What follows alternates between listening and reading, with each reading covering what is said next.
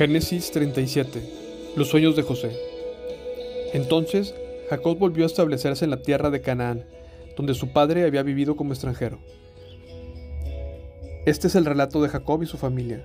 Cuando José tenía 17 años de edad, a menudo cuidaba los rebaños de su padre. Trabajaba para sus medios hermanos, los hijos de Bilda y Silpa, dos de las esposas de su padre. Así que le contaba a su padre acerca de las fechorías que hacían sus hermanos. Jacob amaba a José más que a sus otros hijos porque le había nacido en su vejez. Por eso un día Jacob mandó hacer un regalo especial para José, una hermosa túnica, pero sus hermanos lo odiaban porque su padre lo amaba más que a ellos. No dirigía ni una sola palabra amable hacia José. Una noche José tuvo un sueño y cuando se lo contó a sus hermanos lo odiaron más que nunca. Escuchen este sueño, les dijo. Resulta que estábamos en el campo atando gavillas de grano de repente mi gavilla se levantó y las gavillas de ustedes se juntaron alrededor de la mía y se inclinaron ante ella. Sus hermanos respondieron, ¿Así que crees que serás nuestro rey? ¿No es verdad? ¿De veras piensas que reinará sobre nosotros? Así que lo odiaron aún más debido a sus sueños y a la forma en que los contaba. Al poco tiempo, José tuvo otro sueño. De nuevo se lo contó a sus hermanos. Escuchen, tuve otro sueño, les dijo. El sol y la luna y once estrellas se inclinaban ante mí. Esta vez le contó el sueño a su padre, además de sus hermanos, pero su padre lo reprendió. ¿Qué clase de sueño es ese? le preguntó. ¿Acaso tu madre, tus hermanos y yo llegaremos a postrarnos delante de ti? Sin embargo, mientras los hermanos de José tenían celos de él, su padre estaba intrigado por el significado de los sueños. Poco tiempo después, los hermanos de José fueron hasta Siquem para apacentar los baños de su padre. Cuando ya llevaban un buen tiempo ahí, Jacob le dijo a José, tus hermanos están en Siquem, apacentando las ovejas. Prepárate porque te enviaré a verlos. Estoy listo para ir, respondió José. Al ver cómo están tus hermanos y los rebaños, dijo Jacob, luego vuelve aquí y tráeme las noticias de ellos. Así que Jacob despidió a José. Él viajó hasta Siquem desde su casa, en el valle de Hebrón. Cuando José llegó a Siquem, un hombre de esa zona lo encontró dando vueltas por el campo. ¿Qué buscas? le preguntó. Busco a mis hermanos, contestó José. ¿Sabe usted en dónde están apacentando sus rebaños? Sí, dijo el hombre. Se han ido de aquí, pero les oí decir, vayamos a Dotán. Entonces José siguió a sus hermanos hasta Dotán y allí los encontró. José es vendido como esclavo. Cuando los hermanos de José lo vieron acercarse, no reconocieron desde lejos. Mientras llegaba, tramaron un plan para matarlo. Aquí viene el soñador, dijeron. Vamos, matémoslo y tirémoslo en una de esas cisternas. Podemos decirlo a nuestro padre que un animal salvaje él se lo comió. Entonces veremos en qué quedan sus sueños. Pero cuando Rubén oyó el plan, trató de salvar a José. No lo matemos, dijo. ¿Para qué derramar sangre? Solo tirémoslo en esta cisterna vacía, aquí en el desierto. Entonces morirá sin que le pongamos una mano encima. Rubén tenía pensado rescatar a José y devolverlo a su padre. Entonces, cuando llegó José, sus hermanos le quitaron su hermosa túnica que llevaba puesta. Después lo agarraron y lo tiraron a la cisterna. Resulta que la cisterna estaba vacía, no tenía nada de agua dentro. Luego, justo cuando se sentaron a comer, levantaron la vista y vieron a la distancia una caravana de camellos que venía acercándose. Era un grupo de mercaderes ismaelitas que transportaban goma de resina, bálsamo y resinas aromáticas desde Galaad hasta Egipto. Judá dijo a sus hermanos, ¿qué ganaremos con matar a nuestro hermano? Tendríamos que encubrir el crimen. En lugar de hacerle daño, vendámoslo a estos mercaderes, ismaelitas. Después de todo es nuestro hermano, de nuestra misma sangre. Así que sus hermanos estuvieron de acuerdo. Entonces, cuando se acercaron los ismaelitas, que eran mercaderes madianitas, los hermanos de José, lo sacaron de la cisterna y se lo vendieron por 20 monedas de plata y los mercaderes lo llevaron a Egipto. Tiempo después, Rubén regresó para sacar a José de la cisterna. Cuando descubrió que José no estaba allí, se rasgó la ropa en señal de lamento. Luego regresó a donde estaban sus hermanos y dijo lamentándose, el muchacho desapareció, ¿qué voy a hacer ahora? Entonces los hermanos mataron un cabrito y, lo, y mojaron la túnica de José con la sangre, y luego enviaron la hermosa túnica a su padre con el siguiente mensaje. Mira lo que encontramos. Esta túnica no es la de tu hijo. Su padre la reconoció de inmediato. Sí, dijo él, es la túnica de mi hijo. Seguro que algún animal salvaje se lo comió. Sin duda, despedazó a José. Entonces Jacob rasgó su ropa y se vistió de tela áspera e hizo duelo por su hijo durante mucho tiempo.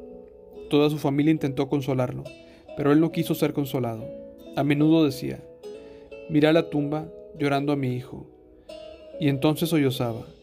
Mientras tanto, los mercaderes madianitas llegaron a Egipto y ahí le vendieron a José a Potifar, quien era un oficial del faraón, rey de Egipto. Potifar era capitán de la guardia del palacio.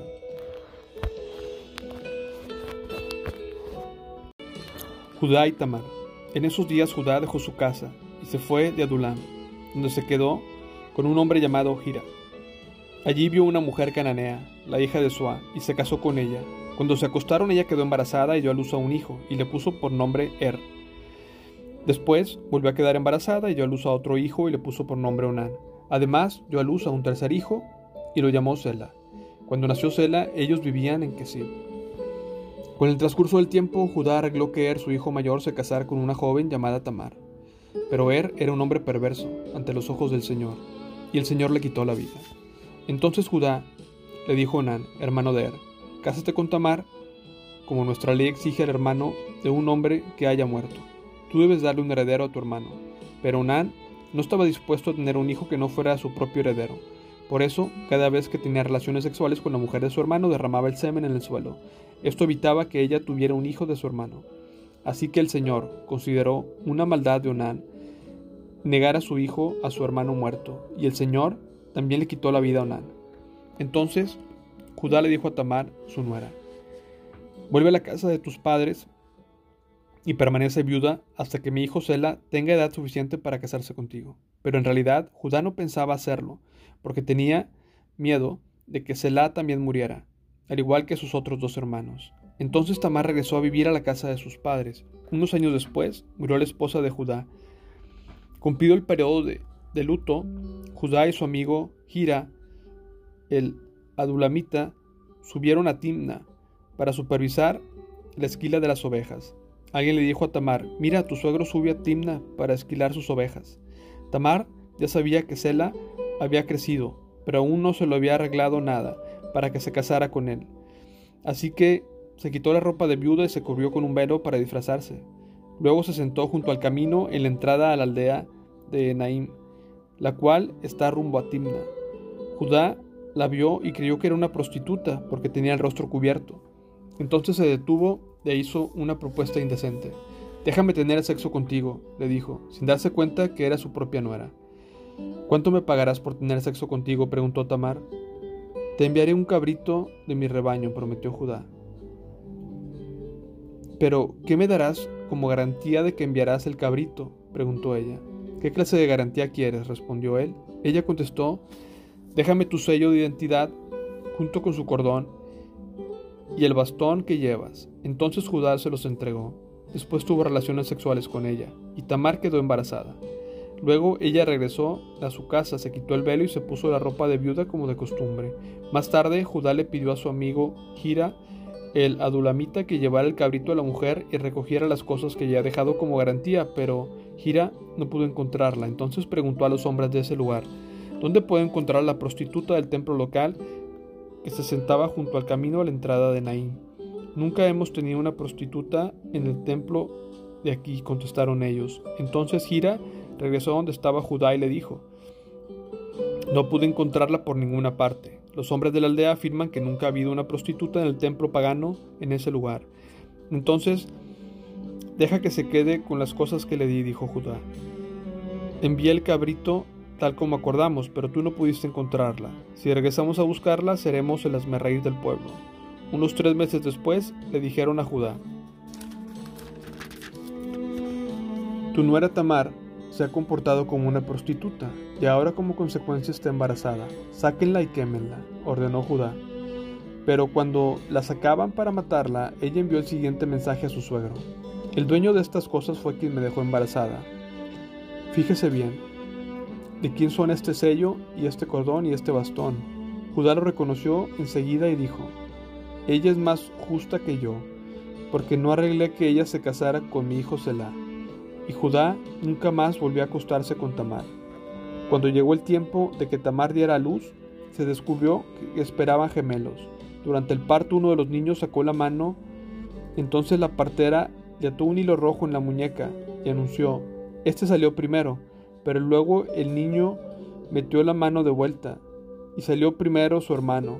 Entonces la partera exclamó, vaya, ¿cómo hiciste para abrirte brecha y salir primero? Y lo llamaron Fares. Luego nació el niño que llevaba el hilo rojo en la muñeca y lo llamaron Sera.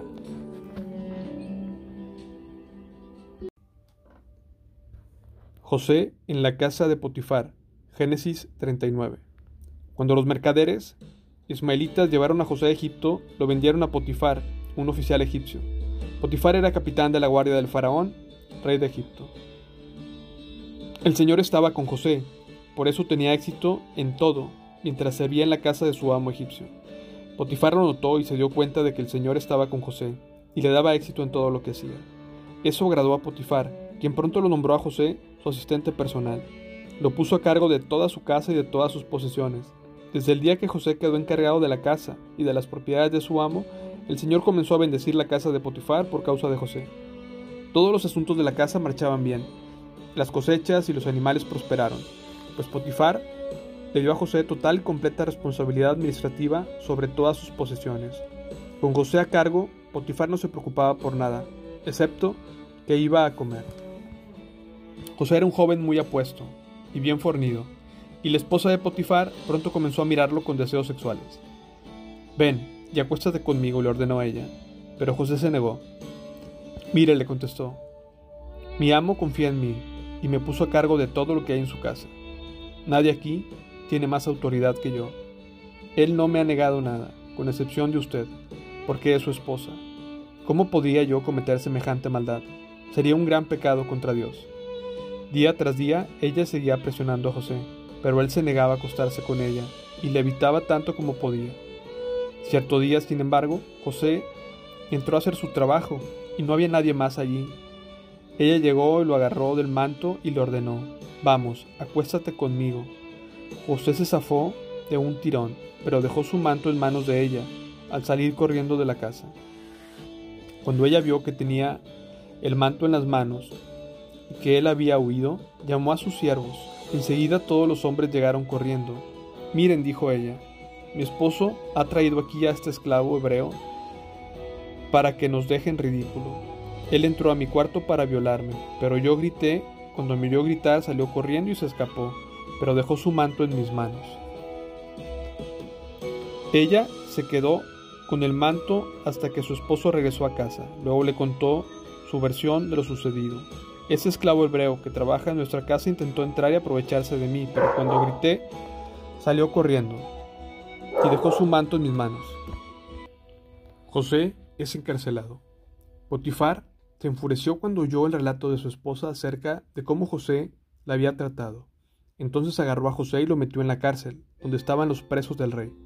José quedó allí, pero el Señor estaba con José en la cárcel y le mostró su fiel amor. El Señor hizo que José fuera el preferido del encargado de la cárcel. Poco después, el director puso a José a cargo de los demás presos y de todo lo que ocurría en la cárcel. El encargado no tenía de qué preocuparse, porque José se ocupaba de todo. El Señor estaba con él y lo prosperaba en todo lo que hacía. Génesis 40. José interpreta dos sueños. Pasado un tiempo, el jefe de los coperos y el jefe de los panaderos del faraón ofendieron a su señor el rey. El faraón se enojó con esos dos funcionarios y los puso en la cárcel donde estaba José, en el palacio del capitán de la guardia.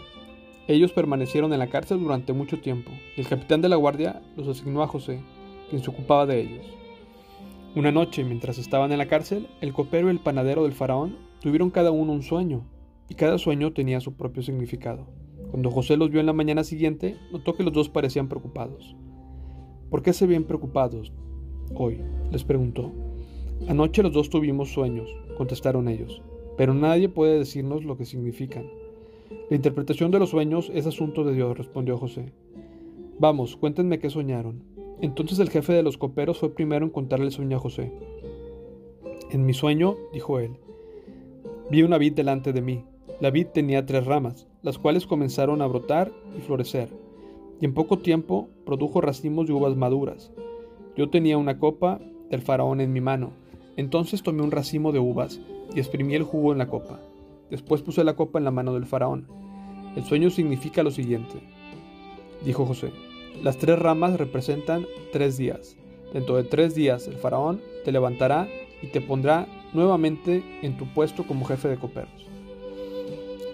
Te pido que te acuerdes de mí y me hagas un favor cuando las cosas te vayan bien. Háblale de mí al faraón para que me saque de este lugar, pues me trajeron secuestrado desde mi tierra, la tierra de los hebreos, y ahora estoy aquí en la cárcel, aunque no hice nada para merecerlo. Cuando el jefe de los panaderos vio que José había dado una interpretación, una interpretación tan positiva del primer sueño, le dijo a José, yo también tuve un sueño. En mi sueño había tres canastas de pasteles blancos sobre mi cabeza. En la canasta de arriba había todo tipo de pasteles para el faraón, pero llegaron las aves y se los comieron. De la canasta que estaba sobre mi cabeza. El sueño significa lo siguiente, le dijo José. Las tres canastas también representan tres días. En tres días el faraón te levantará y atravesará tu cuerpo con un poste. Luego las aves llegarán y picotearán tu carne. Tres días después era el cumpleaños del faraón, quien preparó un banquete para todos los funcionarios y su personal. Así que llamó al jefe de los coperos y al jefe de los panaderos para que vinieran con los demás funcionarios. Entonces restituyó al jefe de los coperos a su cargo anterior para que volviera a entregar al faraón su copa. Pero el faraón atravesó al jefe de los panaderos con un poste, tal como José había predicho en el sueño. Sin embargo, el jefe de los coperos del faraón se olvidó de José por completo y nunca más volvió a pensar en él.